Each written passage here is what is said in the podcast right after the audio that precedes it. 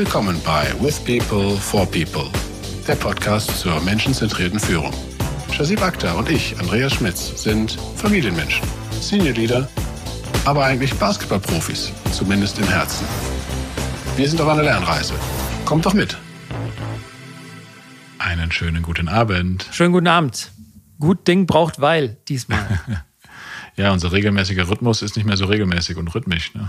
Ja, aber wir haben ja eine gute Ausrede. Also ich kann kurz von mir teilen. Ich habe die letzte Woche, eine der schlimmsten Wochen äh, meines Lebens gehabt.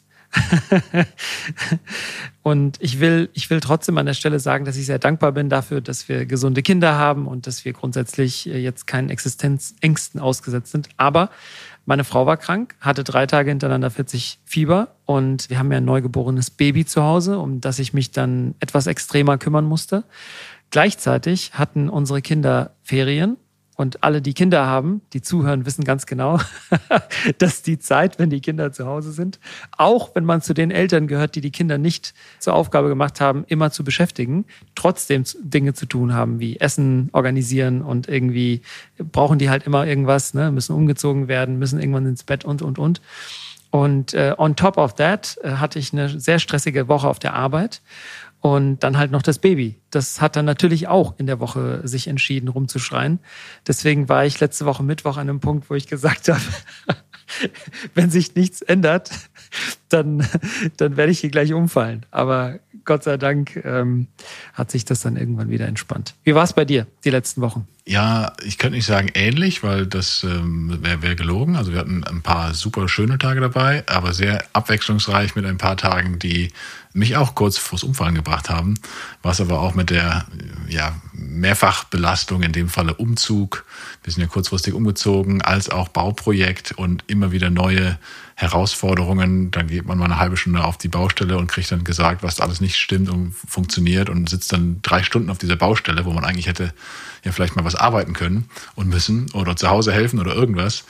Die Zeit rennt einen auch davon. Also Belastung ist, glaube ich, auch da ein Thema, ähm, aber auch da, die, wie du schön sagst, der Familie ist gesund, alle sind äh, wohlauf und das sind ja im Zweifel alles Luxusprobleme, die wir haben und trotzdem bringt es einen manchmal so an den Rande der Belastbarkeit. Ja? Das, das ist, glaube ich, weiterhin ein Punkt, wo man auf sich auch selber achten muss. Absolut. Und ähm, dann war ja zwischendurch noch dein Offside. Wir haben uns ja das letzte Mal bei der mallorquinischen Finca getroffen. also du warst stimmt. da echt nicht. Hast du ja dann nochmal herausgestellt, dass nur du da bist.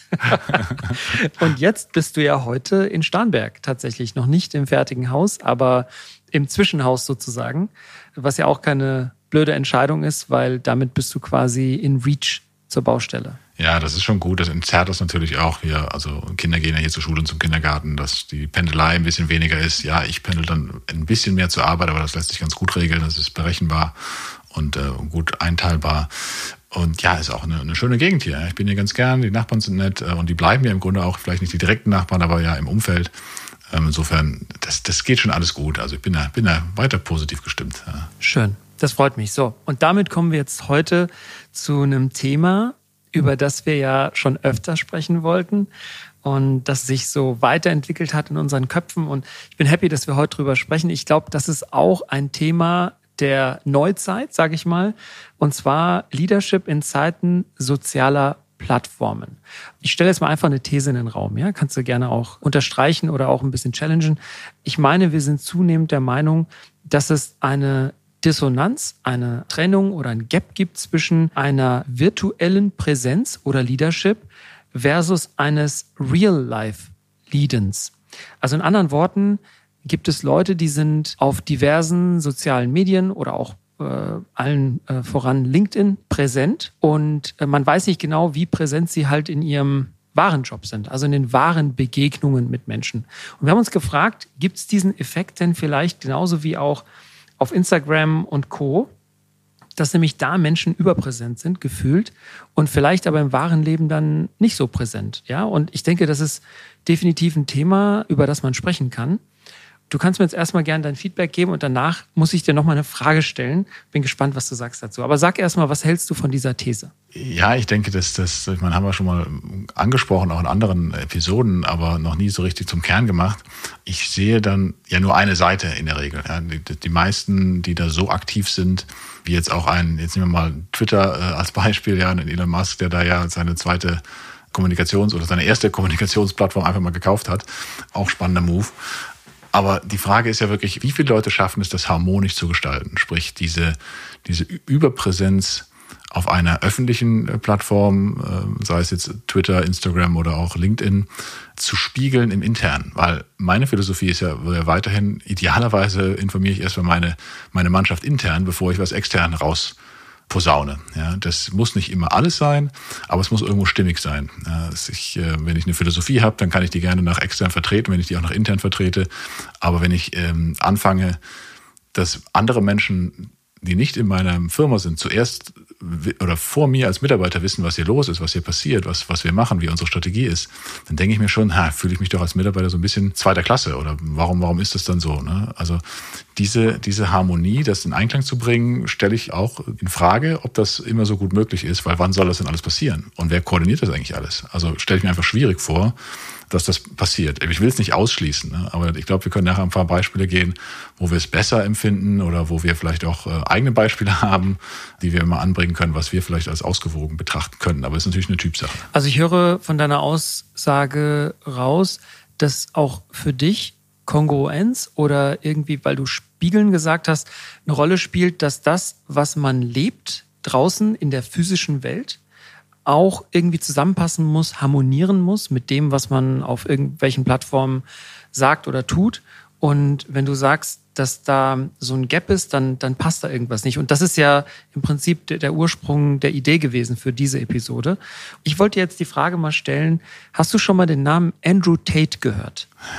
So direkt sagt er mir nichts, aber vielleicht sagst du mir den Kontext, vielleicht kann ich es einordnen. Genau, also unsere Zuhörer sehen dich ja nicht. Ich sehe dich ja jetzt gerade, also du hast gerade deine Stirn gerunzelt, also du kennst ihn nicht oder hast den Namen vielleicht schon mal gehört. Bis vor sechs, sieben Stunden kannte ich ihn nämlich auch nicht.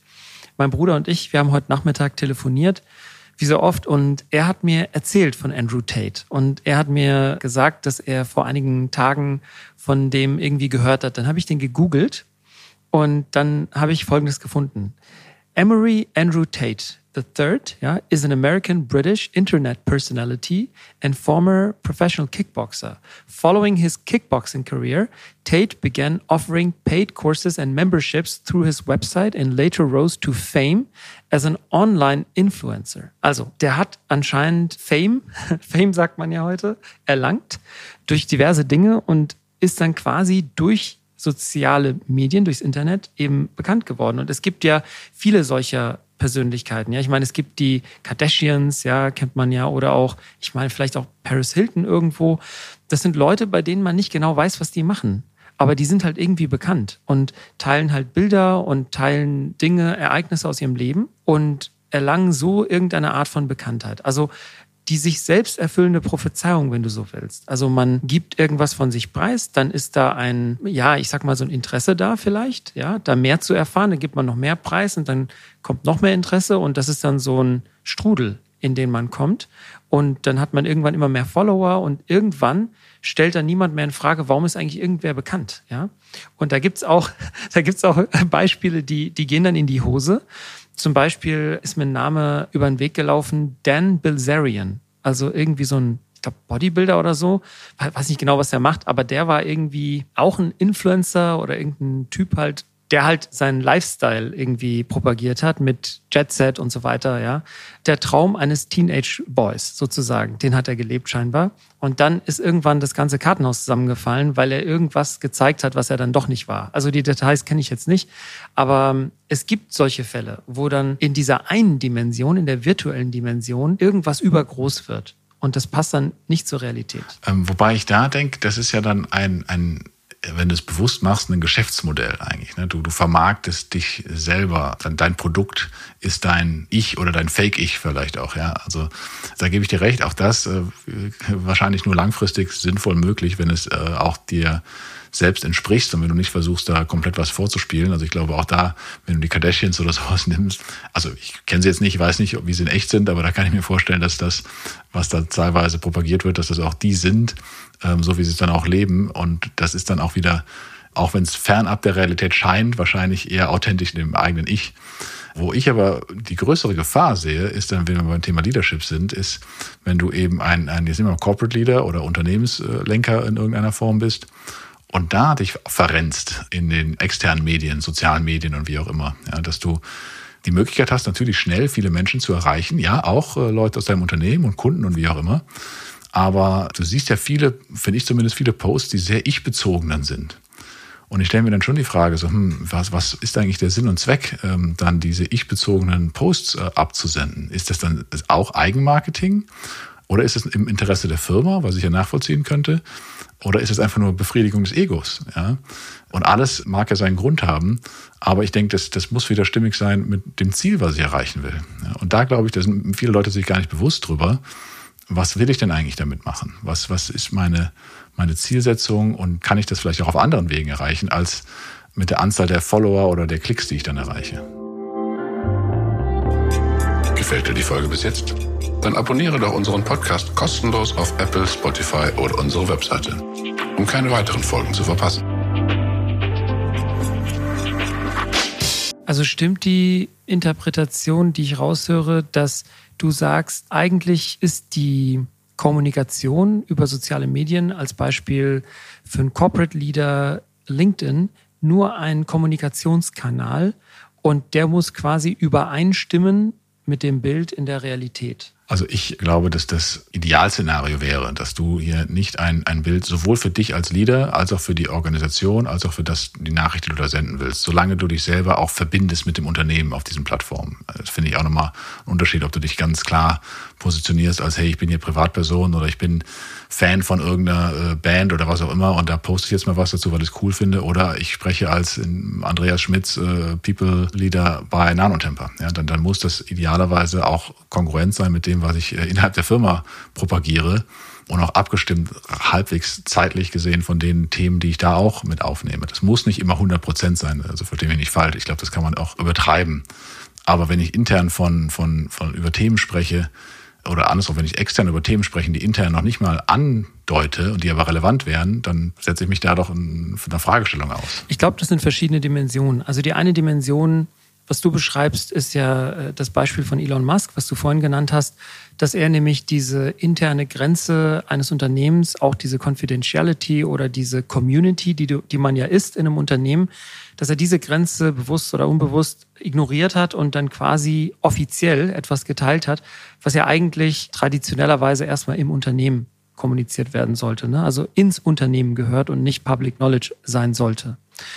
Das nächste, was ich mir gedacht habe, ist die Frage, wofür nutzt du deinen Corporate LinkedIn Account? Also wenn du jetzt eine Firma, wenn du jetzt Andy Schmitz als Chief People Officer einer Firma dann äh, anfängst, irgendwelche politische Gesinnungen zu teilen auf LinkedIn, würdest du das tun, dann könnte das eine, einen Impact haben auf deine Arbeit, weil vielleicht in deiner Firma, in deinem Team oder sonst irgendwo im Arbeitskontext Leute sind, die nicht deiner Meinung sind und dann vielleicht irgendeine Disruption kommt. Das ist das Zweite.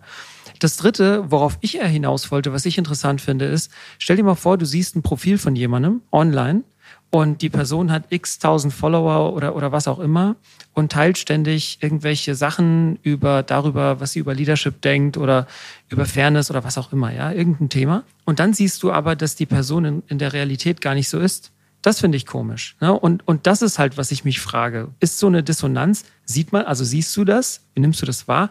Und zweitens, woran liegt das? Und drittens, was bedeutet das für uns eigentlich? Ja, das ist gut. Also ich mag die, die ähm, Dimension, die du nochmal eingeteilt hast, das ein bisschen zu schärfen auch nochmal. Worüber sprechen wir hier eigentlich? Ähm, und jetzt bleiben wir mal bei der dritten von dir angesprochenen Dimension. Ähm, woran liegt es, dass es da eine, diese Dissonanz zu geben scheint? Und ich bin da bei dir. Das kommt, glaube ich, häufiger vor, als man denkt. Und ich würde mich da selber auch gar nicht ausschließen wollen. Warum? Weil das ist das Thema Eigenbild und Fremdbild natürlich. Ja? Also, oder eine, eine äh, Ausprägung davon. Dein, deine eigene Wahrnehmung weicht ja in der Regel, äh, muss ja auch ein bisschen abweichen von dem, wie dich andere wahrnehmen. Und ich ähm, gebe mich ja jetzt so im, in den sozialen Netzwerken wie auch extern wie ich glaube, dass ich bin. Ja. Aber wenn du dann äh, meine Leute mal fragst oder die Organisation, dann werden die eine andere Meinung haben. Und je, je besser und klarer, glaube ich, das Verständnis ist, was ist das Eigenbild und was ist Fremdbild, umso harmonischer kannst du es gestalten. Aber sind wir auch mal klar, wie viele Leute haben denn ein wirklich hundertprozentig stimmiges Selbstbild? Das gibt's ja gar nicht. Das ist ja, ist ja theoretisch äh, nur, nur möglich. Mal weiter gefragt, also meine Wahrnehmung ist auch da, je mehr man sich positioniert oder je mehr man äh, auch dann seine Meinung rausbringt, umso polarisierender bist du ja auch. Ja? Also das ist ja auch noch ein Thema, dass wenn du nur Mainstream rüberbringst, dann hört ja keiner mehr zu. Also dass je, je klarer du dich positionierst und Meinungen hast, umso mehr Leute folgen dir ja auch. Und das ist ja auch einer der Gründe, warum wir leider auch das in den Medien sehen, dass da mehr und mehr Extreme propagiert werden. Ja? Aber in der Realität handelst du ja meist nicht so. Also wer, wer läuft durch die Gegend, also die wenigsten laufen durch die Gegend und äh, sind dann in, erleben in den Extremen in ihrer Realität. Das ist zumindest eine Beobachtung. Also ich höre raus, es geht da vielleicht um Aufmerksamkeit bei Leuten und Leute sind auch bereit, extreme Positionen zu vertreten, um halt eben diese Polarisierung oder Aufmerksamkeit zu erzeugen und freuen sich dann vielleicht über Klicks oder Likes oder Shares. Und das nächste ist aber, das ist meine Erklärung für diese Dissonanz zwischen virtuellem und realem. Ich glaube, dass es einfacher ist, bei einem LinkedIn-Profil irgendwas zu stagen. Also ich meine, ich kann da auch mein eigenes Beispiel nehmen. Wenn ich einen Artikel verfasse, ich habe letztens einen Post gemacht zu der Frage, warum schafft es Kalifornien als Staat, also als State in USA, ökonomisch vom Bruttoinlandsprodukt Deutschland zu überholen, mit der Hälfte der Bevölkerung. Dieser Post ist mit, ich glaube, über 18.000, ich habe jetzt gerade nochmal geschaut, über 18.000, wie nennt man das denn, Views, ja, ist das, ich glaube, mein bisher stärkster Post gewesen und das habe ich jetzt nicht gemacht, um die Zahlen nach oben zu bringen, sondern ich war interessiert an der Meinung von Leuten. Und da haben auch einige einen Kommentar geschrieben. Und mir ist aufgefallen, das Ding zu verfassen, da kann ich mir ewig Zeit lassen. Ich kann erstmal, das habe ich auch gemacht, ich habe mir ein paar Statistiken angeschaut, ich habe ein, zwei Bilder rausgesucht, weil ja Posts mit Bildern, ist ja bekannt, äh, irgendwie visibler sind, im wahrsten Sinne des Wortes. Und ich glaube, du kannst ganz vorsichtig im Prinzip sowohl dein Profil als auch Posts als Architekt designen, sag ich mal. Und im wahren Leben ist ein Gespräch oder eine Diskussion viel agiler. Du kannst ja nicht irgendwie sagen, oh, ich drücke mal auf Pause und dann überlege ich mir meine Antwort. Ich meine, das kannst du zwar schon machen, aber dann ist das Gespräch halt vorbei. aber ich meine, es ist doch so, oder? In einem Gespräch, im, im wahren Leben, hast du einfach nicht so viel Zeit nachzudenken einfach. Du, du, und du kannst auch nicht eine Sache irgendwie zur Seite stellen und dann nach einer Stunde wieder anfassen. Aber so ein Post kannst ja theoretisch, mache ich in der Regel so. Ich habe dann zwei, drei Tabs offen, dann gucke ich mir ein Thema an und überlege mir, okay, was will ich denn dazu eigentlich fragen oder was will ich sagen? Und dann kannst du das ja quasi zusammentragen und dann kannst du dir Bilder suchen, das kann nochmal gären, kannst am nächsten Morgen dann posten. So. Das ist ja dann viel vorsichtiger quasi kreiert, damit künstlich kreiert und ja, wie, wie soll ich sagen? Ähm, da, da, da würde ich dir aber, wenn ich da, dich unterbrechen darf, ich, ich würde dir da widersprechen, dass das künstlich kreiert ist. Weil, also, ich meine, jetzt, jetzt kenne ich dich natürlich auch, weil es ist ja nichts, was du machst, um einen, um einen falschen Chaseb irgendwie äh, zu positionieren, sondern weil du ja in dem Falle, du willst ja nichts verkaufen eigentlich, ja. Du bist ja jetzt nicht, hast ja nicht ein Produkt, was du damit jetzt pushen wolltest oder sowas und deswegen dich anders dargestellt hast, sondern du hattest ja eine Frage irgendwo, du hattest, wolltest eine Meinung haben, du hattest eine, wahrscheinlich hast du eine Hypothese ja auch, im, im Kopf und willst da gucken, teilen das andere, willst von anderen lernen, ja. Und dann ist das für mich nicht, ja, es ist konstruiert, aber es ist immer noch stimmig mit dem, was du ja darstellst. Also du würdest so eine Frage ja auch am Mittagstisch stellen, ja, und dann die Diskussion anregen oder beim Abendessen oder ähnliches. Deswegen hast du es ein bisschen aufgepimpt, dass mehr, mehr Leute Resonanz dann kommt, vielleicht. Aber es ist für mich trotzdem nicht anders, als du bist in dem, in dem Beispiel. Also, also danke für den Reality-Check. Also ich glaube, du hast recht, ja. Also ich habe da ja nicht, es hat ja nicht jemand anders für mich geschrieben. Das ist schon von mir und so. Aber es ist schon eine gute Version von mir, weil ich habe ja die Worte und die Formulierungen und die Gedanken strukturiert und halt in eine gewisse Qualität gebracht. Wenn ich jetzt in einem Gespräch bin, wie wir jetzt auch zum Beispiel, finde ich im Zweifel vielleicht auch nicht die richtigen Worte. Oder wenn wir am Abendtisch sitzen, dann rege ich mich vielleicht mal über ein Thema auf und bin dann vielleicht für zwei Minuten nicht gut drauf oder ich muss zwischendurch mal niesen oder so. Also, weißt du, was ich sagen will, ist, wenn du jemanden live siehst, dann siehst du ihn vielleicht auch mal in einer unrühmlichen Situation. Aber mein Gefühl ist, wenn du auf LinkedIn und ähm, Insta und Co. guckst, da siehst du die Leute nur in ihrer Bestform, in ihrer Topform, von der besten Seite, mit den besten Vokabeln, mit den besten Bildern. Und ich finde, das ist an der Realität manchmal vorbei. Äh, apropos ähm, an der Realität vorbei, ich weiß nicht, ob du es gesehen hast, auch da äh, auf LinkedIn ein, ein Post von jemandem, der das thematisiert hat und gesagt hat, hey, mir geht's auch mal scheiße und ich sehe auch nicht immer so aus wie auf meinem Profilbild und übrigens, ich habe das Projekt XY ja. gerade versemmelt und also so seine Litanei runtergebracht, weil ich echt sympathisch fand. Ob das stimmt, weiß ich nicht, aber das äh, auch, wie du sagst, dass man der, der Gegeneffekt zu alles, alles Friede, Freude, Eierkuchen und, und, und super gut und wir sind die Besten und wir werden die Besten und so weiter. Ne? Absolut. Also, weißt du, guck mal, ich, ich bin mal ganz direkt, ja es, es gibt so ein, zwei Leute auf LinkedIn, da kann ich dir sagen, also ich werde selbstverständlich den Namen nicht nennen, ja, aber da kann ich dir sagen, sitzen, nein, nein, nein, alles, alles gut, alles gut. Ähm, da kann ich dir sagen, die Person hat virtuell ein ganz anderes Image als in der Realität. Und das ist etwas, das macht mich irgendwie nachdenklich. Da frage ich mich, wie kann das sein? Ja, dass A, die Person sich quasi sonnt in diesem virtuellen Bild, aber da diese Dissonanz da ist zur Realität, ja. Und weil mir würde es nicht gefallen, wenn ich virtuell eine Sache quasi repräsentiere und in der Realität dann die Wahrnehmung ganz anders wäre. Also das wäre mir unangenehm, weil dann würde ich mir denken, äh, ich würde mir das von jemand anderem ja auch denken. Wenn ich mir jetzt ein Profil anschaue, beispielsweise jemand bewirbt sich, das ist mein erster Instinkt, gucke ich auf LinkedIn, hat die Person irgendwie ein Profil und eine Vita. Und wenn ich dann die Person in Realität oder dann auch virtuell sehe, und da ist ein Gap, dann denke ich mir, okay, das ist irgendwie komisch. Weißt du, das ist, passt nicht zusammen. Und deswegen finde ich schon, das ist ein Thema heute. Aus der Perspektive, ja, so virtuelle Realität und äh, physische Realität. Was ich mich bei dem Beispiel, was du jetzt gerade ansprichst, auch frage, aber ist, inwieweit ist das Eigeninitiative oder inwieweit ist das auch jetzt mal bös gesagt ein Instrument der Firma ja, oder des Unternehmens, in dem man ist, wo man ganz klar sagt, hey, wir sehen, du hast da eine gewisse Gefolgschaft, die da, die da dich liked und klickt und lass uns doch dich nutzen als Kanal für die Unternehmensthemen. Jetzt habe ich eben gesagt, idealerweise ist das natürlich stimmig, aber kreiert natürlich auch wieder so ein Risiko, wenn auf einmal du als Person eine Stimme von, von einem Unternehmen bist und da auch, ja, ich sage jetzt mal nicht gezwungen, wird ja hier keiner, aber doch, wie sagt man so schön, angestupst, genatscht, wirst, äh, bestimmte Themen äh, aufzubringen. Ja, und ich kann das aus eigener Erfahrung auch sagen, äh, als jetzt bei meiner letzten Station bei, bei Roche die, die Stelle des Arbeitsdirektors da so etwas angepasst wurde, sprich mehr Außenwirksamkeit, muss ich auch erstmal mir ein Bild machen, was von den Themen, die jetzt auf der Agenda da stehen, kann ich auch gut vertreten. Ja, welche sind denn auch wirklich für mich authentisch? Und es war erstmal eine Findungsphase. Ja, du hast ja alle möglichen Themen und Unternehmen, die du vertreten solltest. Und die meisten davon kannst du auch hoffentlich vertreten, weil sonst die Authentizität flöten geht.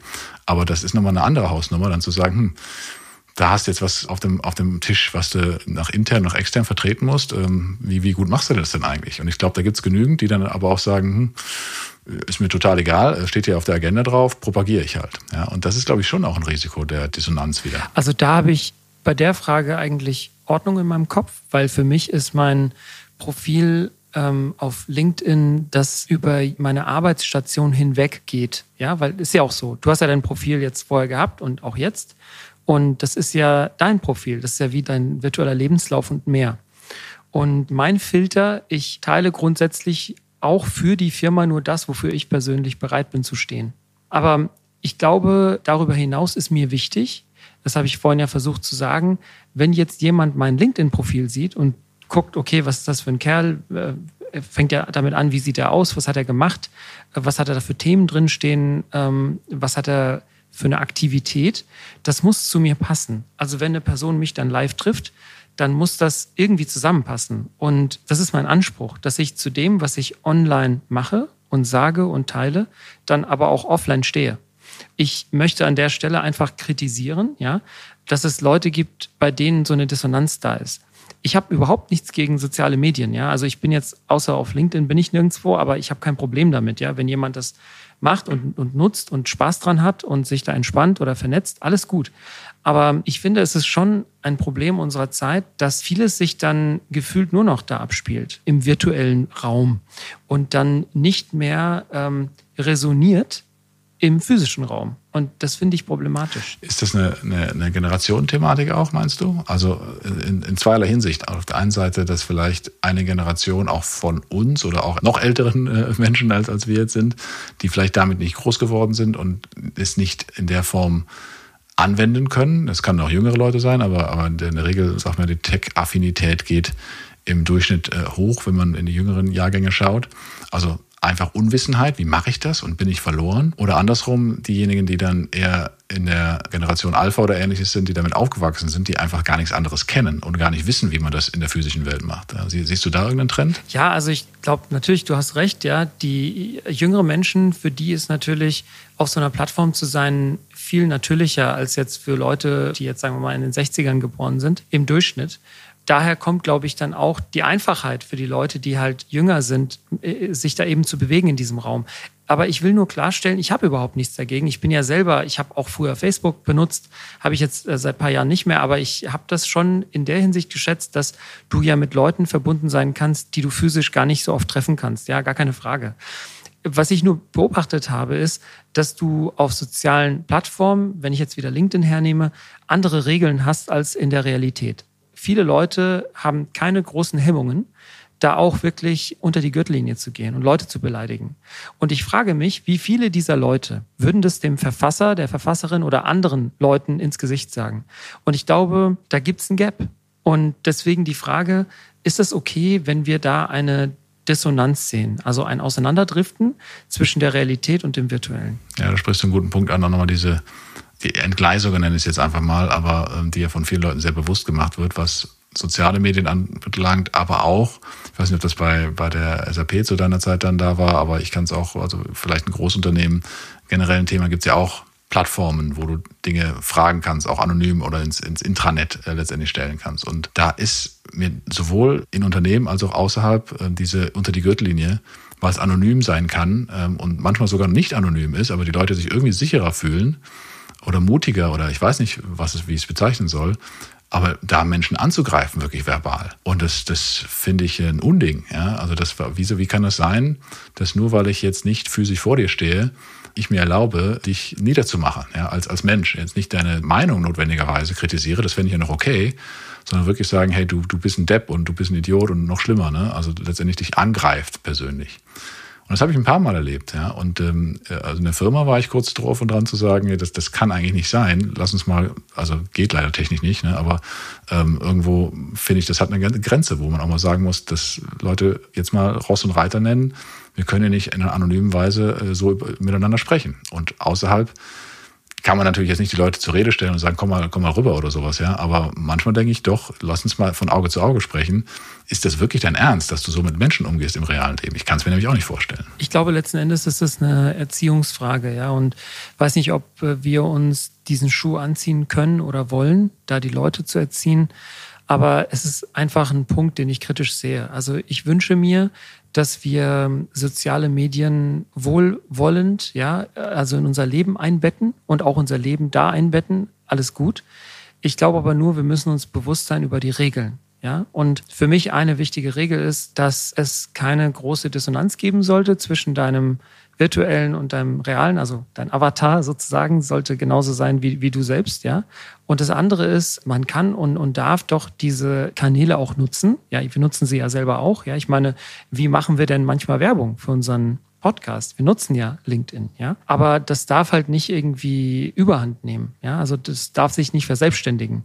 Und ich glaube, ein gutes Bild für mich ist, dass quasi das Zentrum immer noch ich bin. Also the leading entity ist nicht mein Profil. Also das Profil ownt nicht mich, sondern ich owne das Profil. Und ich glaube, das ist für mich eine schöne Analogie, um zu verstehen, wann für mich das Ganze aus dem Ruder läuft. Das ist doch aber auch ein schönes Wort zum Ende dieses Podcasts. Ähm, ich würde noch mal ganz gerne unsere Zuhörer und Zuhörerinnen aufrufen, uns auch vielleicht Feedback dazu zu geben. Ja, wie, wie nehmt ihr das wahr? Was sind eure Erfahrungen? Auch wie, wie stimmig die, die uns kennen, vielleicht auch uns Feedback geben mögen mit, wie, wie nehmen die uns hier in dem, in dem Podcast wahr und in der Realität. Ich glaube, den Mut haben wir, das auch mal zu veröffentlichen, nicht mit euren Namen, sondern einfach nur mal das Feedback zu geben. Ähm, ist das eigentlich stimmig, was wir hier machen? Fände ich ganz spannend. Also meldet euch gerne über die angegebenen Kontaktdaten, die ja auf unserer Webseite sind und auf LinkedIn zu finden sind. Ganz lieben Dank, José. Ähm, ich wünsche dir eine bessere Woche als die letzte, ähm, aber ich bin da guter Dinge, dass wir das auch gemeinsam weiter schaffen. Bis demnächst. Bis demnächst, Andi. Die Folge war wieder sehr kurzweilig. Also wünsche dir was. Alles Gute.